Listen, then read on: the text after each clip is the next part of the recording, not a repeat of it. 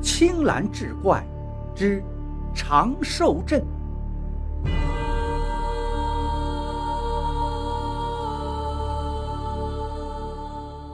小道士明月在清风观修行十年，已经初具神通。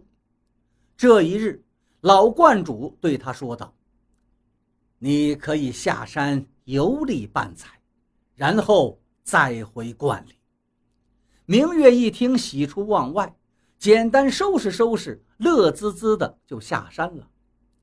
接连两个月，他并未遇到什么妖邪。明月有些怅然若失。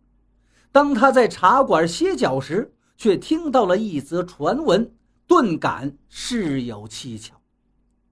事情是这样的，在刘仙山下有一座长寿镇，每当妇人有身孕时，便会感染一种病，邪气入体。十个月之后，诞下的胎儿却是全身黑皮，手脚不齐。脚趾有蛤蟆一样的蹼，这哪是人呢？分明就是怪物。所以这些大人会选择摔死这个小怪物。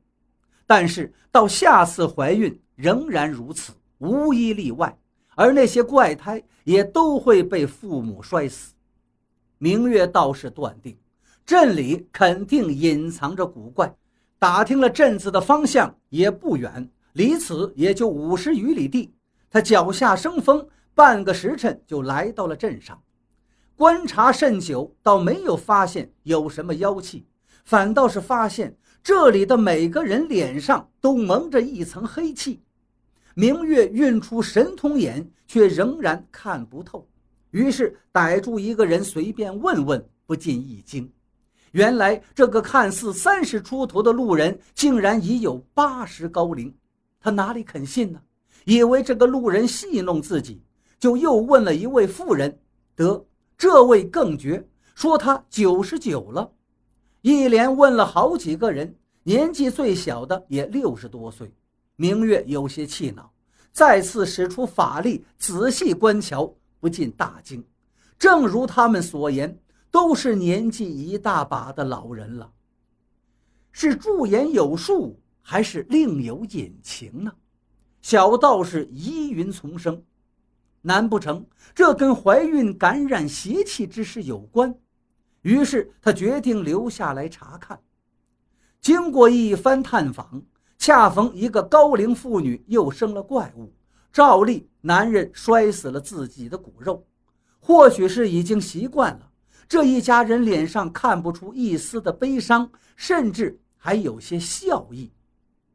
小道士发现。当怪物被摔死之后，就有缕缕白气进入了他父母体内，而他父母的精气神又比之前好了一些。小道士就皱紧了眉头。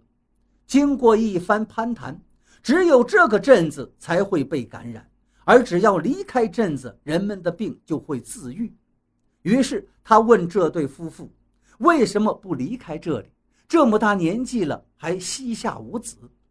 夫妇两个哈哈大笑道：“哪儿会有人舍得离开呀？之前倒是有些闹着离开的，但他们最后都回来了。虽然外面可以生下正常的孩子，但他们也会生老病死，身体衰弱，哪儿有这里快活呀？”果然是这样。小道士心里说道：“这长寿镇的长寿不老，皆跟妖婴有关。”他正想着破解之法，外面突然乱哄哄的。原来竟是有人觉得这个小道士行迹可疑，禀报到了镇上。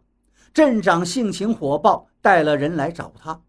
因为明月并没有穿着道袍，镇长问他这次来镇上东打听西打听，到底想做什么？小道士说明来意，说可以帮助镇民除妖，不过需要一些时日。那生下来的孩子呢，也不是怪物，而是有人希望他们是怪物。这种类似诅咒的妖儿是可以逆转的，重新变成正常人。镇长听后却是哈哈大笑，镇民们也面露狰狞。镇长说道：“上一个说要在镇上除妖的法师已经被我们赶走了，小娃娃，你若是明事理，就赶紧滚蛋。我们镇上没有什么妖怪，相反，这里的人都是鸿福齐天呐，天赐我们无病无灾，长生不死。不知有多少人想住到我们镇上，但我们岂能让他们随愿？全都被我们赶走了。不管他们如何哀求，使金使银也于事无补。更有旁边一个人骂道：“要是现在不滚蛋，你可就见不到明天的日头了。天知道你是不是想蹭我们镇子上的仙气。”还有些镇民已经拎着扁担、锄头，准备随时袭击明月。明月一看形势不妙，就抱头鼠窜了。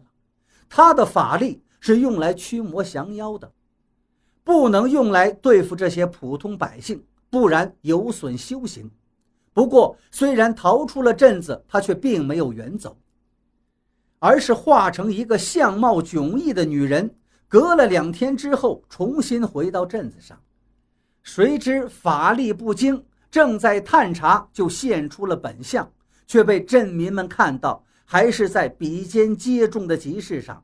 这一下子惨了，镇民们一看这个年轻人贼心不死呀，纷纷停下手里的活计，对他是围追堵截。